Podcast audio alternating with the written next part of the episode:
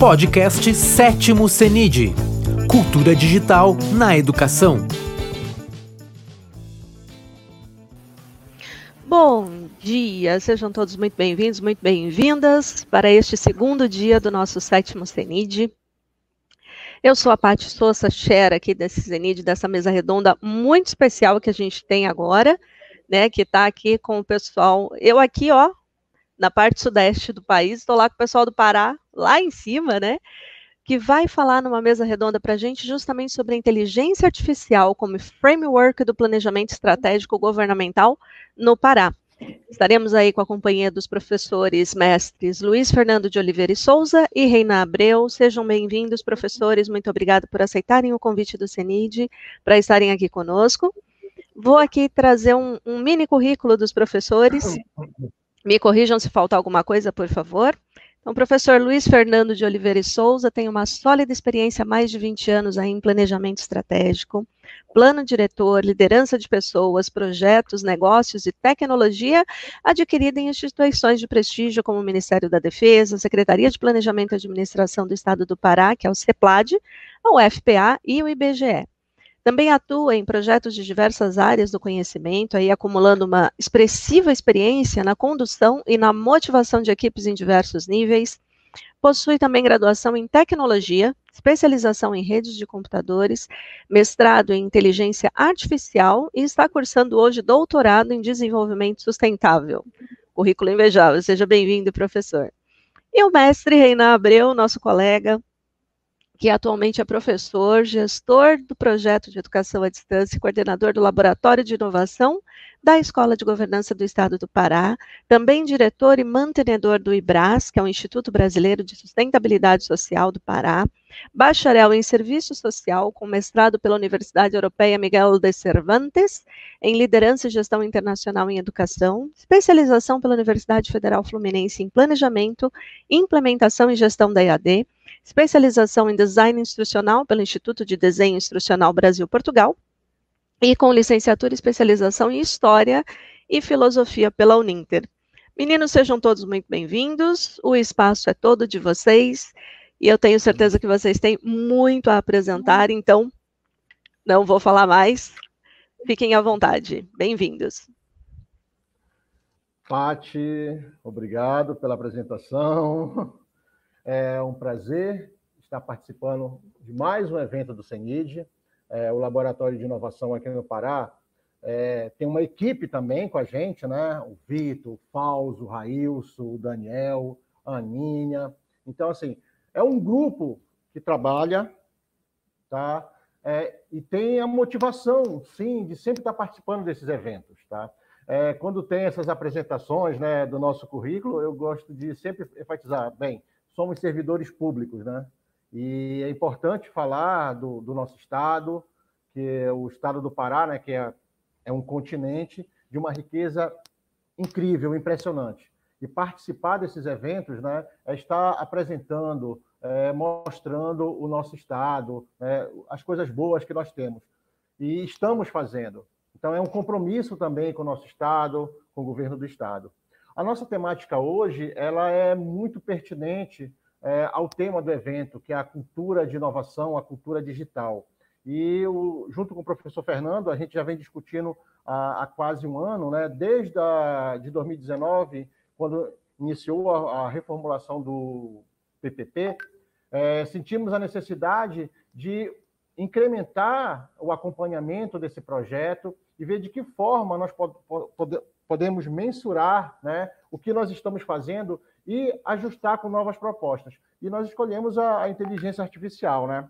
A, a, quando a gente fala em, em, inteligência artificial, já bate o medo num cenário atual com tanta tecnologia. Mas é, a inteligência artificial já vem sendo trabalhada desde a década de 50, né? E basicamente envolve aprendizado, percepção, né? Sim, os elementos, os teoremas matemáticos, mas de uma forma bem resumida, um conceito de que deve ser capaz de planear, resolver problemas, pensar de maneira abstrata, compreender é, ideias e linguagens e aprender. Então, uma ferramenta maravilhosa para a governança pública. Agora, é importante deixar claro: inteligência artificial não é uma exclusividade da robótica, tá? Mas a, a robótica ela está dentro da inteligência artificial. Aí gente entramos num pequeno dilema. Ah, mas qual a filosofia que você te, traz por, por, por trás da, a, da inteligência artificial? Nós poderíamos dizer que essas, essas regras formais elas podem ser é, usadas para nós obtermos conclusões válidas. E é isso que o professor Fernando vai nos relatar daqui a pouquinho, né? Desse cenário, né? Do, do, planejar, do observar o que já foi feito antes, de que forma nós vamos dar os próximos passos, né? Como a mente, a mente no sentido do intelecto, né, se desenvolve através de de um cérebro físico, né? De onde vem esse conhecimento? Como o conhecimento conduz à ação? Então, é, quando tratamos da a inteligência artificial, nós não queremos só direcionar a máquina que vai pensar por nós, nós vamos pensar com a máquina, nós vamos é, abstrair resultados. Né? Então, o professor Fernando, ele capitaneou né, esse projeto, nós estamos em pleno desenvolvimento e ele transformou isso no projeto piloto do doutorado dele. E o Laboratório de Inovação da Escola de Governança, que tem esse papel hoje é, de trabalhar as inovações que estão sendo feitas nas secretarias, de é, somar com o time que está produzindo, não poderia é, perder a oportunidade de ter o professor Fernando na nossa equipe. Professor, eu passo a bola para você. Bom dia, é, bom dia, Reinan, bom dia, Paty, bom dia, pessoal. É, é, um prazer estar trabalhando com vocês, pesquisando, é uma satisfação poder falar de, de educação, primeiro, né, e também da, de gestão pública, e principalmente com, com uma mesa tão bem composta como essa aí, com pessoas que estão falando realmente, como a gente brinca, costuma brincar, de dentro da casinha, né? A gente sai de vez em quando, mas Nesse caso aí, a gente está bem dentro da casinha, são pessoas que estão é, por dentro da gestão pública, da educação, então é um, é um prazer falar com vocês sobre isso. É, primeiro, vamos desmistificar um pouquinho, o Renan já colaborou bastante aí, é, é, desmistificar esse título aí, né? A inteligência artificial realmente perpassa pelo que o Renan falou. No nosso caso, a gente utilizou ela, que ela faz parte de uma grande área chamada descoberta do conhecimento, né? O famoso KDD, e dentro dela nós temos a inteligência artificial, mineração de dados, mineração de texto, que é o que a gente vai usar agora, é, algoritmo genético, aprendizado de máquina. Então temos várias áreas dentro da, da inteligência artificial e dentro da descoberta do conhecimento. No nosso caso, nós aplicamos mais fortemente a mineração de texto. Para quê? Exatamente para ser utilizado como framework, né? Novamente um, um, termo aí mais um pouquinho complexo, mas na verdade ele é apenas uma, uma estrutura, né, um alicerce para que se trabalhe o planejamento estratégico. É, inicialmente a gente pensou em planejamento estratégico do governo do estado. É, a partir das pesquisas nós vimos que, na verdade, se trata basicamente do PPA. O governo ainda não está com um planejamento estratégico consolidado. Né? Então nós trabalhamos, na verdade, com o plano plurianual. Assim que é que se pensou, né? é, veio das discussões no laboratório, das conversas aí do nosso laboratório de inovação dentro da escola, que capitania com vários é, órgãos, várias instituições do governo do estado. E nesse caso, nós pensamos em como a IA, como a inteligência artificial, pode colaborar para o planejamento estratégico. É, começamos a trabalhar, pesquisar, estudar, mergulhar na, bibliografia pertinente a isso. É, e como a gente já trabalha e ministra também cursos de design think, por que não utilizar o design think dentro né, dessa estrutura, exatamente para construir o planejamento, é, na verdade, o plano plurial, o plano plurianual, o nosso PPA. Então, nós utilizamos basicamente o que nessa tese? Né? A partir dessa ideia, dessas discussões que nós tivemos. Nós queremos saber, é, primeiro, a problematização. Como as oitivas das audiências públicas contribuem para a construção do PPA. Ou seja, o que é dito, o que é solicitado, o que é demandado nas audiências, ou seja, nas audiências públicas, nessas oitivas, para que se transforme realmente dentro do documento, dentro do planejamento para execução dos próximos quatro anos. Segundo ponto, como analisar se o PPA responderá ou respondeu aos anseios populacionais expostos nas audiências. Como comparar, como interpretar o que está dentro das oitivas com o que está no PPA. Tá? E mais importante, como a inteligência artificial, o design think, e agora veio a pitada mais acadêmica, né, como não só a tolerância, mas também o racionalismo crítico de Popper, podem colaborar com a solução de problema.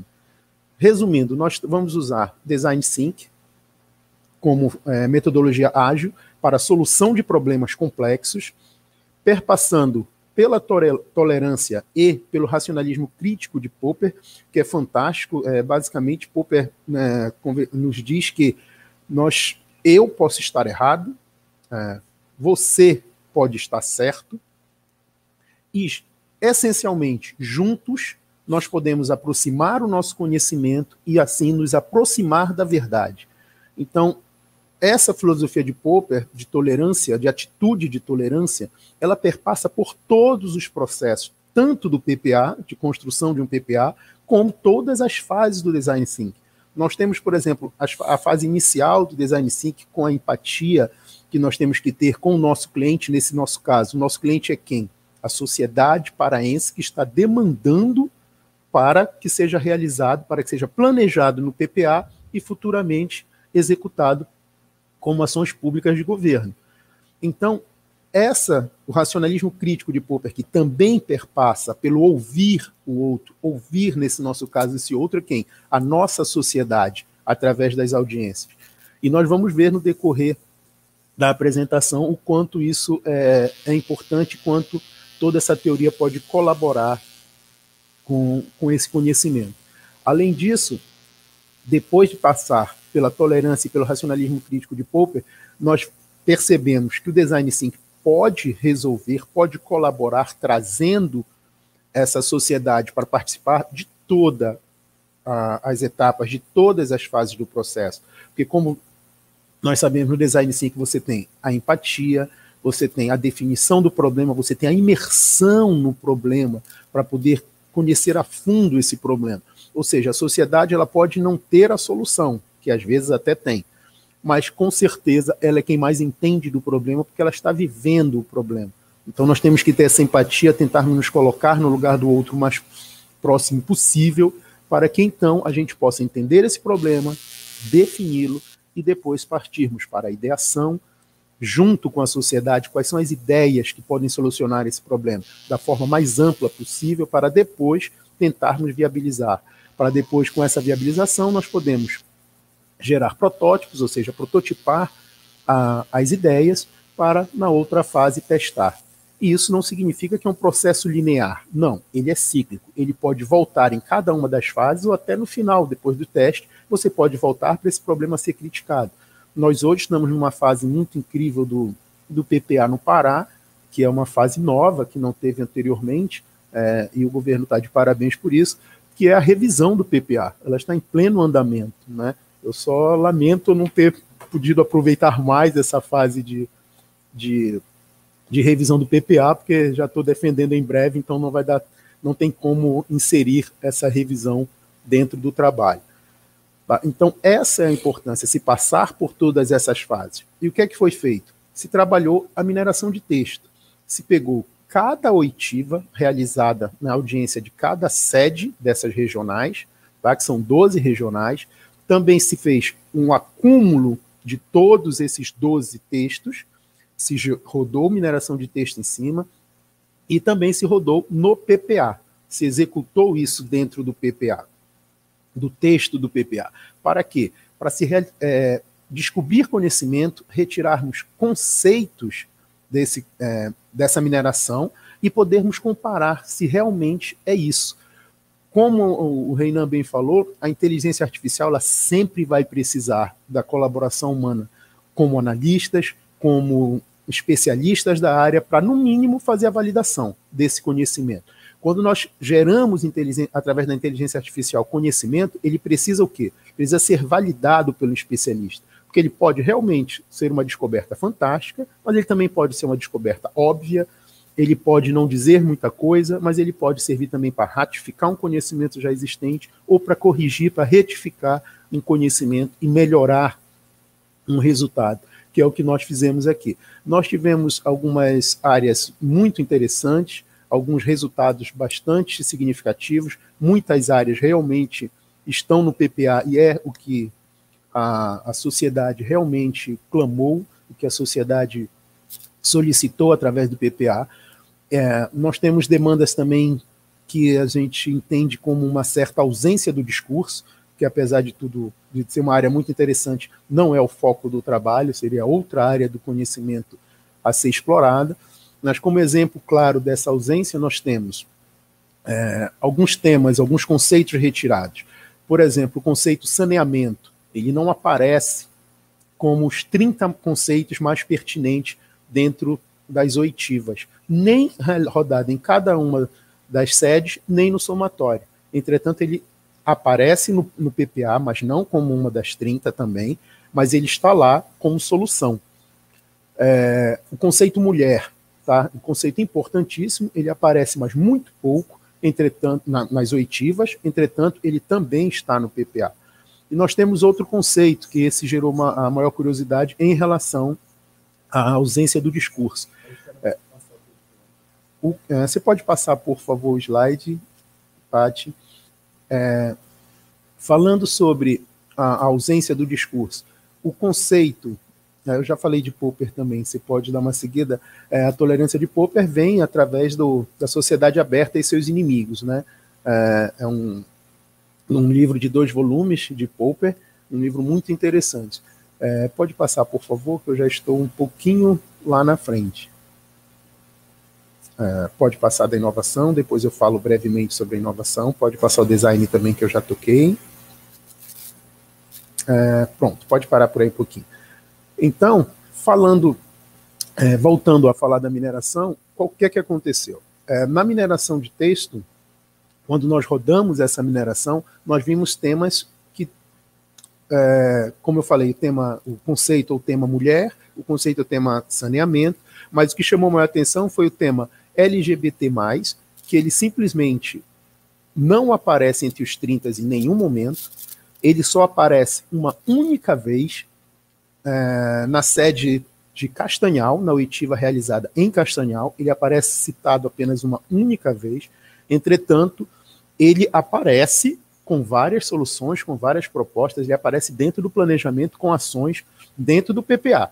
Tá? Então, é, o lado bom disso é o quê? Que mesmo algo que estava ausente no discurso da sociedade e precisa ser estudado por que essa ausência, por que a sociedade não demandou, né? Isso é algo a ser estudado, a ser pesquisado, pode ser inclusive uma sugestão aí de trabalho futuro, quem sabe a gente toca isso junto ao laboratório de inovação, mas mesmo assim o PPA contempla este tema e tem ações lá dentro, tá? Mas a gente realmente precisa pesquisar. Aí nós temos o PEG, que é o Planejamento Estratégico Governamental barra PPA, a estrutura dele, né, a estrutura de planejamento que persiste em ter o PPA, a LDO e a LOA, o nosso foco é o PPA, ou seja, é no planejar. Nós temos a LOA com foco em orientar, desculpa, a LDO em orientar e a LOA em executar as políticas públicas é, e programas de governo. É, o próximo, por favor, Pati. Aí estão as fases da inteligência artificial, né, desde as coleta de dados. Essa coleta de dados, no nosso caso, veio de onde? Veio do, do da transcrição dessas oitivas, né, o pré-processamento, porque você precisa trabalhar, de certa forma, é, essa inteligência com, com, linguagem natural, ou seja, algum processamento de alguns algoritmos para gerar os radicais das palavras, para que ela possa, quando ser executada, rodar realmente os conceitos. A indexação, ou seja, para o acesso rápido, a busca desse dado, a recuperação dessa informação. A mineração em si, que é a parte mais interessante, que são isso para quem é da TI, né? Normalmente a gente não, não, tira o pezinho de lá, apesar de estar tanto tempo no planejamento e em gestão.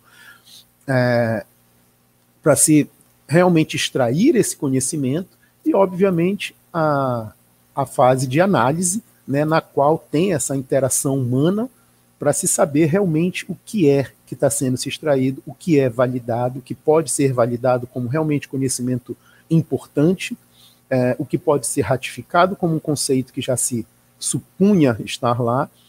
E o mais interessante, é, a gente pode, hoje, é o que eu estou conversando com, com o pessoal dentro da CEPLAD, do órgão que eu faço parte, o pessoal do planejamento, depois eu vou citar, citá-los, é, que é interessante de fazer isso. Hoje já se pode fazer, você tem a oitiva, você realiza essa oitiva dentro de uma sede municipal, e uma hora depois, por exemplo, você já pode, se esse texto já tiver transcrito, né, e nós temos algumas ferramentas para fazer essa transcrição, mas nesse momento você pode, faz, tendo essa transcrição, rodar é, mineração de texto em cima dele, retirar os conceitos mais importantes, e no mesmo dia você pode gerar estatística, conversar com os especialistas da área para validar, e óbvio, com a participação social, para validar se realmente é isso que se quer demandar. Então, isso por si só já acelera muito o processo, né?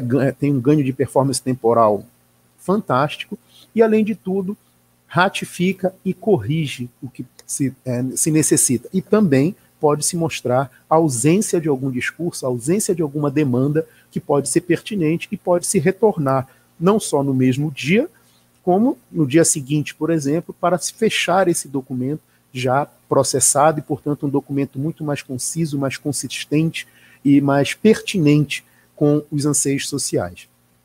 O próximo, por favor. É, aí são as regiões, é só para ter uma ideia. Cada, cada cor representa uma região do estado que foi trabalhada. Tá? É, o próximo, por favor. São as regiões de integração. Aqui uma ideia para vocês do que é gerado. É, importante, nós temos vários softwares que fazem e vários algoritmos que trabalham mineração de texto. É, na tese e também para o laboratório se usou um dos mais simples, né? Por dois motivos. Primeiro, ele é muito simples de ser utilizado. Você pode pegar o PDF ou o texto, é, texto puro que a gente chama de TXT, ou até um doc da vida, um documento do Word, e colocar lá dentro tanto copiar e colar, como abrir ele lá dentro, dentro ele abrir é, o arquivo dentro do software. Ele também é o SOBEC, tá, que a gente utilizou. Ele é um software produzido pela Universidade Federal do Rio Grande do Sul, portanto, mais um motivo para a gente trabalhar ele. Ele é, é prata da casa, é made in Brasil. E ele gera principalmente, pessoal, essa nuvem, que nós temos muitos que não geram essa nuvem. Essa nuvem que vocês estão vendo aí em verde, ela é exatamente os conceitos mais importantes e a ligação dele com outros conceitos, com quais outros conceitos eles estão relacionados. Nesse caso é o do PPA. Além disso, nós geramos também a ocorrência desses conceitos. Nós temos aqui um gráfico que mostra a frequência de que cada conceito é, apareceu, na, neste caso, no documento do PPA e o quantitativo relacional desses conceitos, ou seja, a quantos outros conceitos eles estão relacionados. Alguns conceitos como, é, como Estado, às vezes como região, como governo do Estado que aparecem aí, eles sofrem uma certa influência do que a gente chama da, da normativa documental, ou seja, da, da, obrigatoriedade, do cabeçalho, de algumas estruturas dentro do documento que se obriga a colocar esse, é, esses conceitos lá dentro, essas palavras vão acabar aparecendo como conceitos, e mas vão ter influência do cabeçalho, e às vezes por isso tem uma ocorrência maior. Mas nós é, utilizamos a metodologia de deixá-las lá, até para a gente ter sempre o documento na íntegra, e não um documento alterado, que isso dificultaria mais você saber se realmente tirou ou não determinados conceitos, mas também é uma outra metodologia que pode ser trabalhada. Tá? O próximo, por favor. Aí, em seguida, nós temos a execução para a mineração da sede de Breve, ou seja, da oitiva da ata de audiência pública realizada no município de Breves. É, foi um, um, aprendizado legal isso aí, por quê? Porque ele está muito bem relacionado, ou seja, ele tem um acoplamento muito forte desses conceitos. Você pode ver que os conceitos quase todos, só tem a exceção de um aqui no lado superior esquerdo que está isolado, ou seja, que não tem relacionamento com nenhum, os outros demais conceitos todos estão relacionados. Isso é muito importante porque mostra que não está sozinho no relacionamento jogado no PPA. Normalmente você tem conceito, por exemplo, como conceito de implantação, que sugere a, uma demanda populacional por implantação, ou por construção, ou por criação de alguma coisa, e também o conceito necessidade, às vezes o conceito população, o conceito participação, que, diz, que denota a, a participação social dentro da oitiva, como também nos conceitos que são as demandas. Nesse caso, a gente já vê implantação de educação, por exemplo, é, que foi um conceito geral que apareceu, muitos conceitos, as demandas genéricas, eu fiquei muito feliz com isso, que mais solicitadas foi por hospital, seja pela saúde, e por escolas, ou seja, com foco em educação. Então, é, isso já, por si só, já, já é bastante relevante. É, próximo, por favor. Bom, concluindo, é, vou deixar aqui a fazer um, um toma lá da cá com, com o Reinan, deixar ele para falar um pouquinho aí sobre a cultura digital e inovação. É, resumindo só sobre o trabalho, pessoal, é, a gente tem, obviamente, a, a cultura digital é, disseminada quando você vê que no SOBEC você pode utilizar mineração de texto para diversas coisas, tá? A gente pode usar mineração de texto desde a criança alfabetizada nos primeiros textos para que ela leia o texto e você roda depois o, a mineração do lado. Pra aí você pergunta o entendimento da criança sobre esse texto e você vê ao lado o que a, a, a inteligência artificial tem como produto. A própria criança já pode fazer isso simplesmente copiando um arquivo de um lado para o outro, colocando o arquivo dentro. E depois ela vai dizer se, se o que está lá no texto é realmente o que ela pensava ou não. Ela pode ter esse confronto de ideias e ela mesma ser a especialista do texto dela. Uh, o que tem de mais fantástico nisso é que você pode ver que a, a inteligência artificial ela pode ser usada desde a alfabetização até um pós-doc. Então, ou seja, ela é, ela está dentro de todo, de toda a, a, todas as faixas etárias de qualquer área do conhecimento. Como essas crianças já, já usam o Google e demais outras ferramentas aí que todas têm, têm alguma forma de inteligência de aprendizado de máquina dentro. Então, vou deixar aqui com o nosso, nosso super, super Renan aqui para concluir um pouco sobre cultura digital e, e inovação. Vai lá, Renan. Beleza. É, antes, é,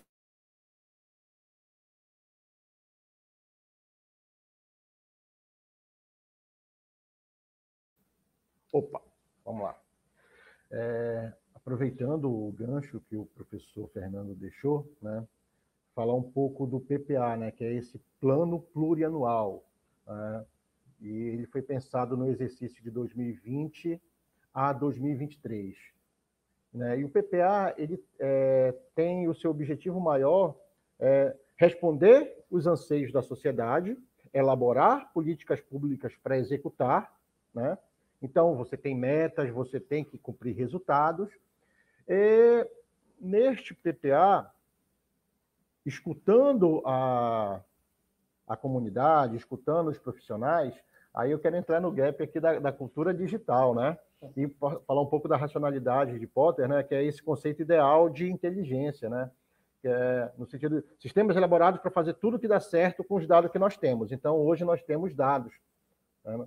Então, aquela nuvem ficou assim bem interessante, porque ali nós mapeamos esses anseios.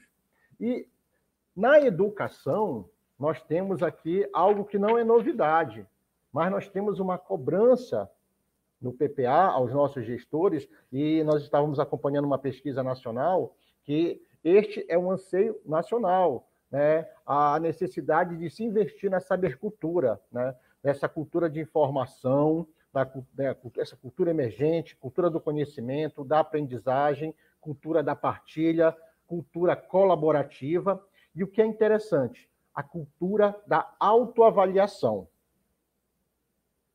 Nós pegamos agora, recentemente, no Laboratório de Inovação, um, uma parte dessa pesquisa, né, dessa resposta dada pelo, pelo corpo dos professores, tanto da, da, da grade estadual como da municipal, e podemos identificar que há já um anseio de investimento na cultura digital. Nossos profissionais, do, servidores públicos, eles já têm a consciência dessa necessidade. E é preciso né, estar isso documentado. Eu acredito não é, neste até 2023, mas quando nós chegarmos em, em 2024, a, a nova gestão pública vai ter que remodelar a proposta do seu PPA, vai ter que levar em consideração os resultados deste. E detalhe, não é a justificativa, ah, porque aconteceu a pandemia, nós precisamos agora de fato. Como nós falamos, a, a inteligência artificial vem da década de 50.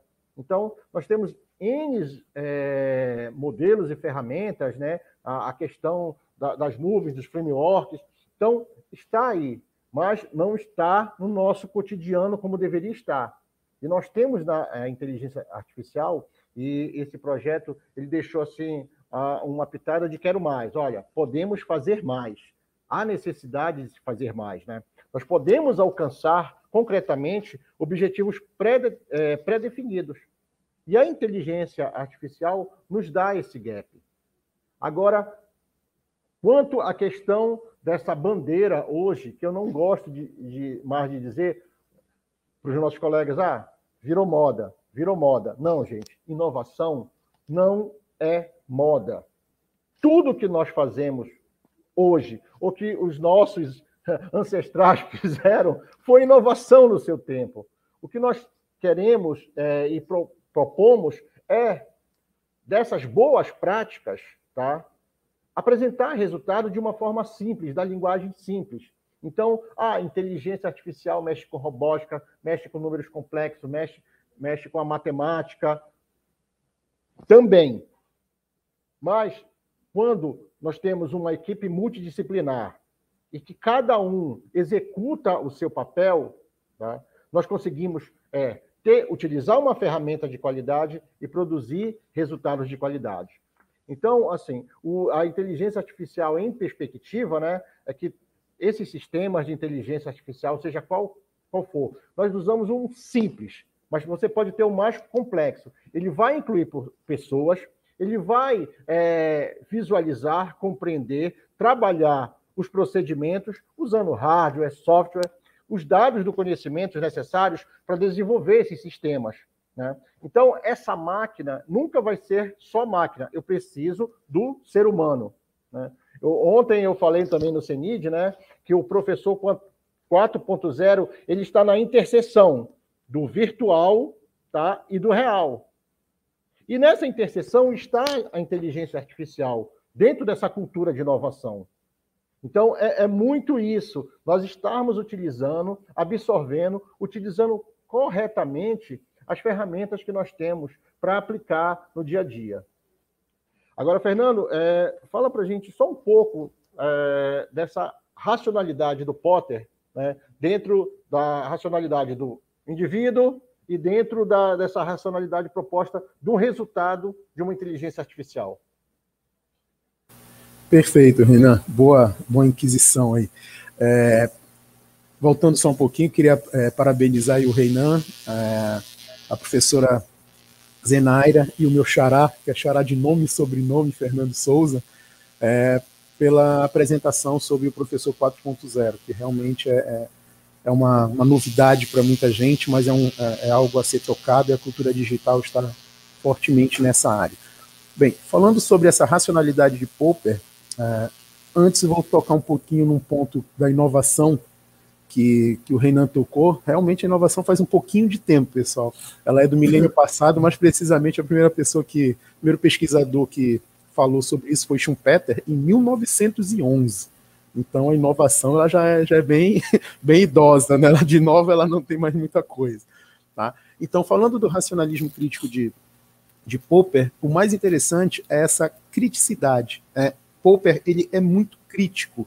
Então você ele pressupõe que você tem que aceitar essa crítica, até porque todos nós sabemos que hoje em dia ninguém trabalha mais sozinho, é, até os trabalhos é, de pesquisa, os artigos científicos, quanto mais participante, quanto mais plural ele for, principalmente entre regiões, pessoas é, e, e, áreas do conhecimento, mais valor ele tem. Tá? Então, nós precisamos utilizar a metodologia do Design Think, e Popper já nos dizia isso há muito tempo, que nós temos que aceitar essa crítica para ter essa racionalidade, para poder produzir conhecimento melhor. E por que esse laço, esse, esse elo tão forte entre a racionalidade e a tolerância de Popper com a inteligência artificial. Porque na inteligência artificial, pessoal, Lógico que tem um aprendizado de máquina, mas uh, não existe essa ideia de que a máquina vai substituir.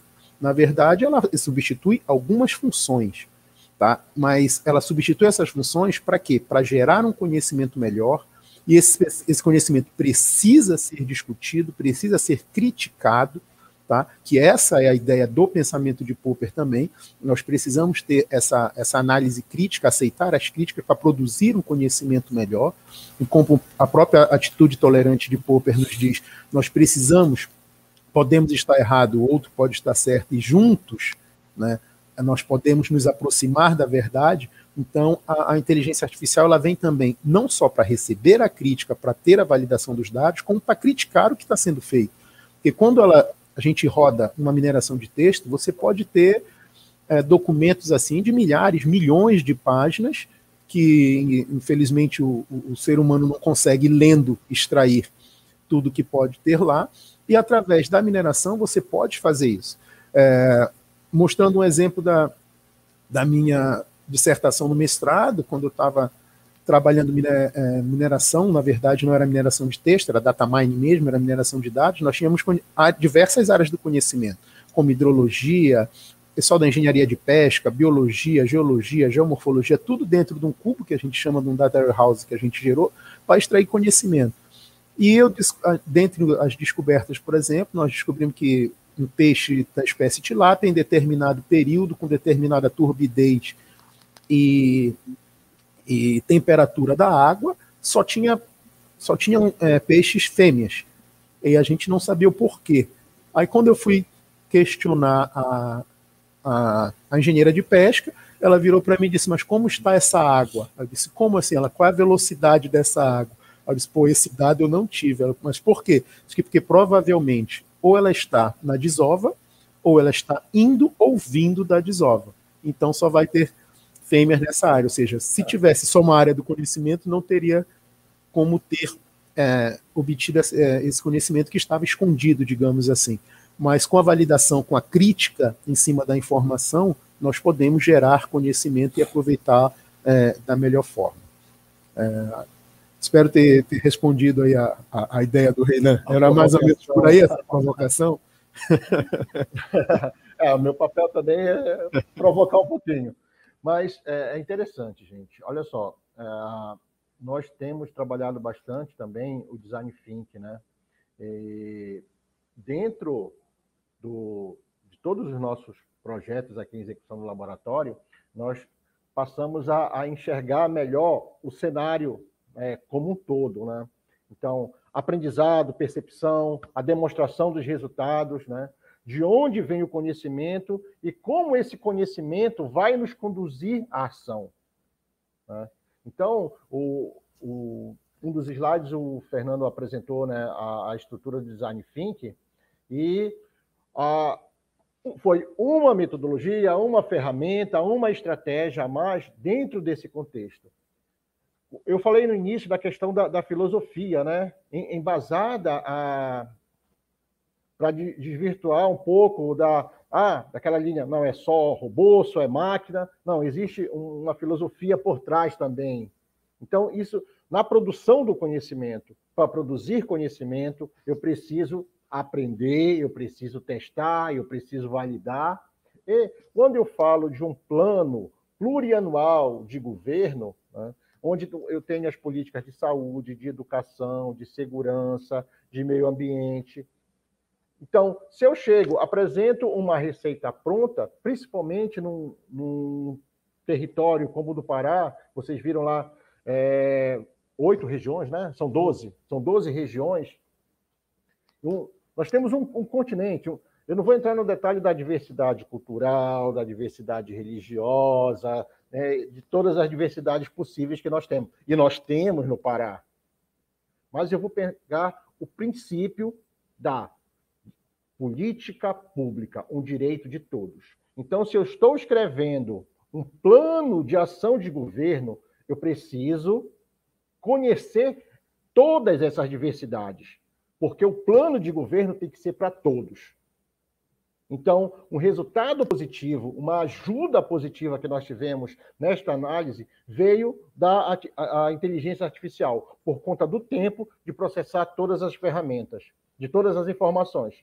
E como o Fernando falou, optou-se para usar o básico, é, textos em PDF, em, em Word. Ou seja, um simples documento que você manda, encaminha, pede para ser respondido, e depois você processa aquela informação, você tem a segurança daqueles dados. Olha, houve. É, vamos aprovar um projeto. E nós sabemos que esse projeto aqui ele vai agradar 70%. Neste projeto aqui, nós não temos condições de agradar os 100%.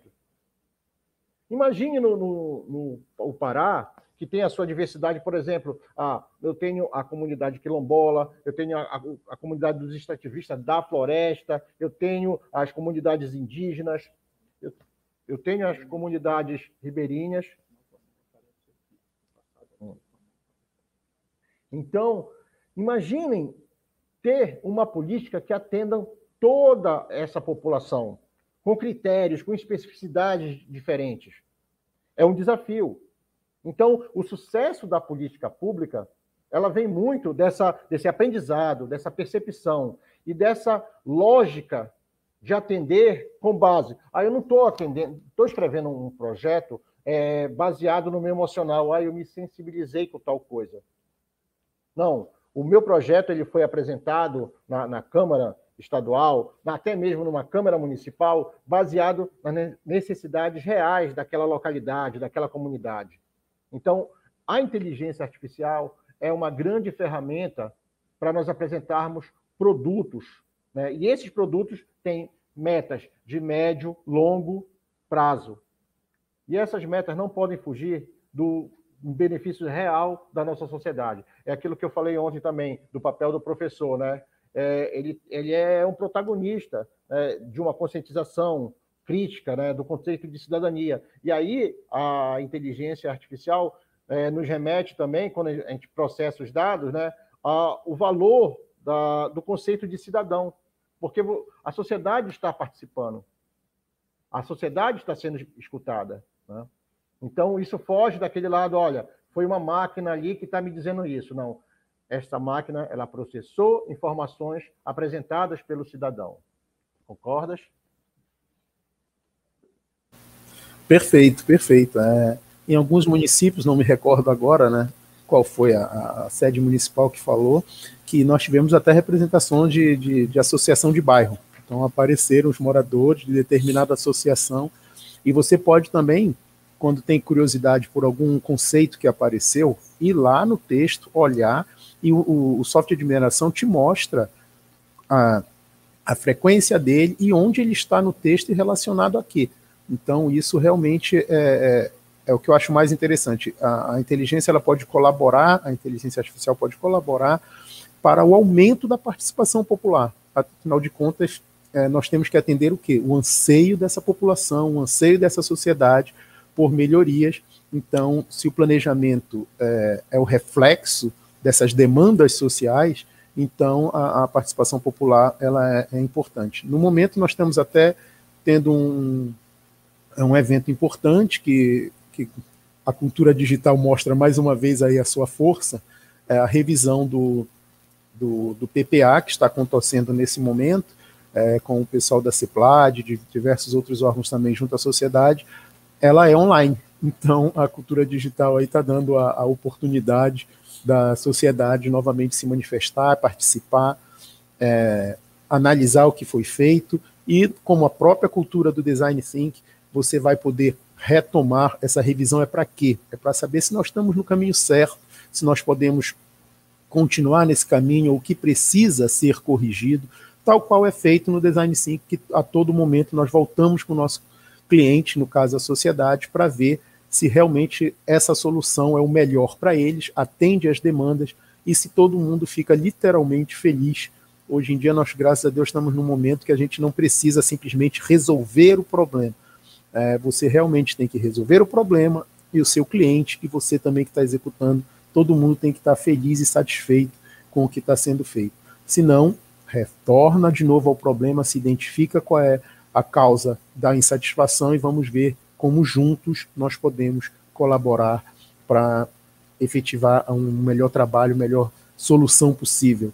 E olha que nós estamos falando de problemas bem complexos, quais a gente sabe que tem que ser quebrado, tem que ser dividido para poder se solucionar é, cada parte e, no final das contas, solucionar o todo. E aí, Renan, mais alguma deixa para a gente aí? É, eu ia citar justamente esse momento que nós vivemos de avaliação do, do PPA. Né? É, como eu falei anteriormente, dentro da, do, do, mapa, do infográfico da, da Cybercultura, nós temos a cultura de autoavaliação. Ela já está lá, mas ela, nós notamos agora que ela vem é, sendo praticada, né? E praticada num, num formato de, sim, de partilha, de colaboração, né?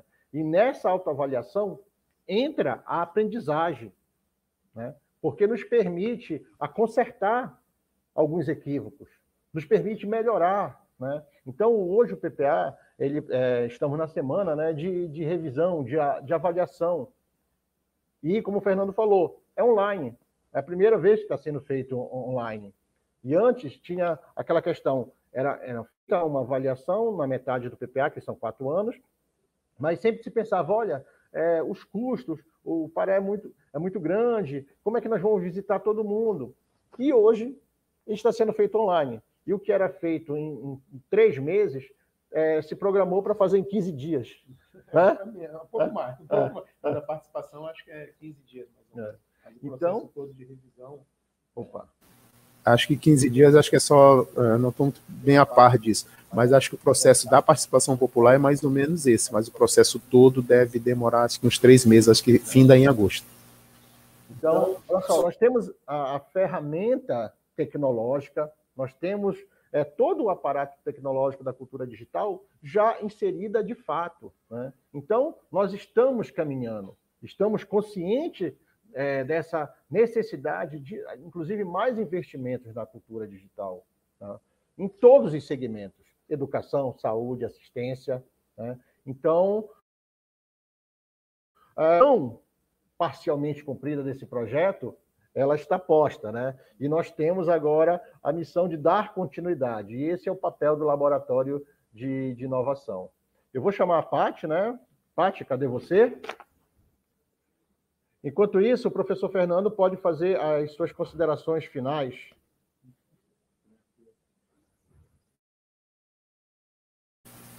Bom, pessoal, é, as considerações finais, na verdade, são só agradecimento, né? Poder participar de um evento tão interessante, colaborar aí com a educação como um todo, é, tal qual veio no, no PPA e nas oitivas que a gente viu dentro do estado do Pará, o anseio nosso é pela população, é, pela educação, nós que estamos é, alinhados com a educação mais ainda.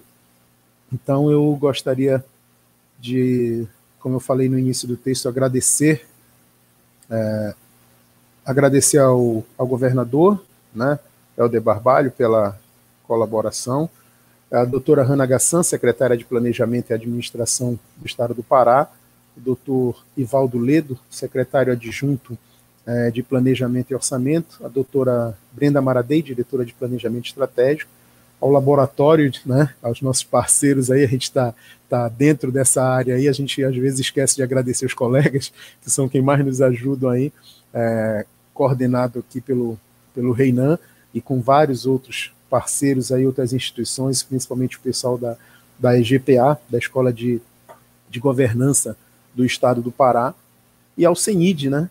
Agradecer a Pátia aí, que está representando. É, muito obrigado aí pela, pela oportunidade de, de mostrar o que a gente vai tocando e esperar por mais, mais participações, mais colaborações aí dentro do laboratório de inovação.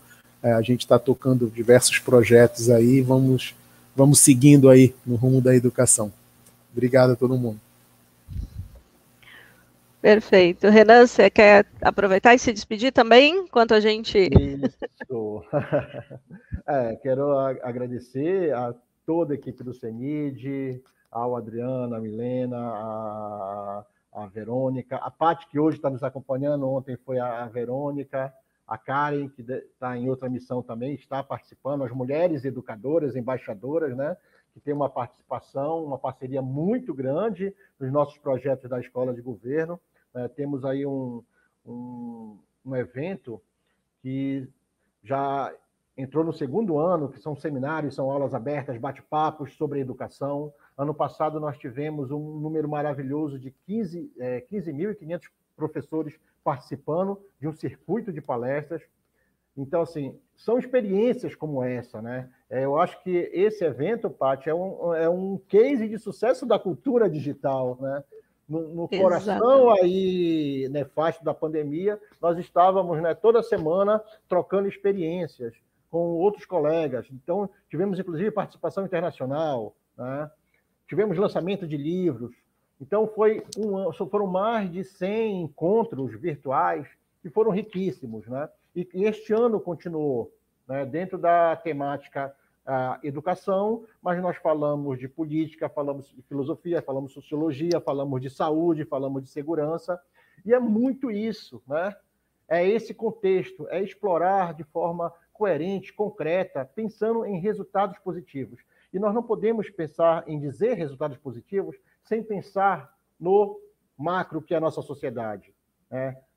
Nós pensamos sempre em resultados micros. Eu quero atender a minha categoria aqui de professores A, minha categoria de professores B, mas eu acho que quando a gente fala em tecnologia da educação, fala em cybercultura, é, essa foi a ideia de basear o projeto no PPA, que é uma política pública, são todas as políticas públicas, é, e apresentar políticas públicas concretas. Então, é, é um prazer, foi, é o segundo ano que nós participamos, é, e já estamos nos preparando para o próximo. Quero deixar um grande abraço aí para o Adriano, que é o capitão mor do CENID, né? São sete anos nessa, né, nessa batalha. A todos os nossos colegas. E dizer que a Escola de Governo no Estado do Pará, que hoje é governança, Escola de Governança, também evoluímos, entramos na tendência das outras instituições.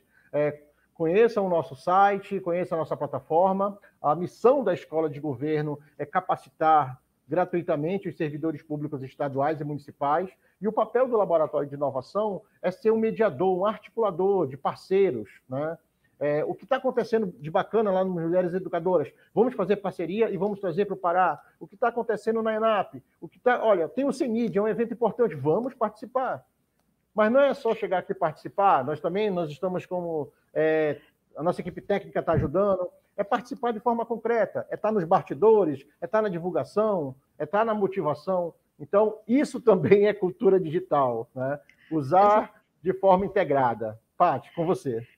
É, primeiro, a gente agradece imensamente a participação de vocês. Eu acho que é muito importante pensar justamente esse processo, né? Eu gosto muito da palavra compartilhar, né, Ina? Porque é isso que a gente faz. A gente compartilha experiências, a gente compartilha também as dificuldades, por que não? Né? Porque cada região do nosso país e cada, é, cada espaço que a gente vivencia tem as suas uh, nuances, tem as suas diferenças. Então, o que a gente faz aqui é justamente trazer essa possibilidade de todo mundo uh, conseguir esse contato com o outro e saber o que, que de bom está acontecendo lá, para a gente também poder é, expandir um pouquinho esse nosso universo, né? A gente está aqui, né? O pessoal do CENID no sul, eu aqui na região sudeste, vocês aí aqui na pontinha, né? Da região. Então, a gente consegue essa possibilidade. E a, a questão da cultura digital é muito importante para trazer justamente essa, essa nuance de, de, possibilidades de trocas. Então, muito obrigada a vocês por participarem aqui com a gente de novo, né? E já preparando, já pensando no próximo CENID, que a ideia é essa, é sempre né, continuar. E uh, a gente tem mais palestras, mais mesas, mais eventos acontecendo, então vem com a gente também para os próximos, tá bom? Obrigada e bom dia a todo mundo. Obrigado, bom dia. Este podcast foi produzido pelo GPID, Grupo de Pesquisa em Cultura Digital da UPF, em parceria com o Núcleo de Música, projeto de ensino do IFRS Campo Sertão. Composição de trilha sonora Felipe Batistella Álvares.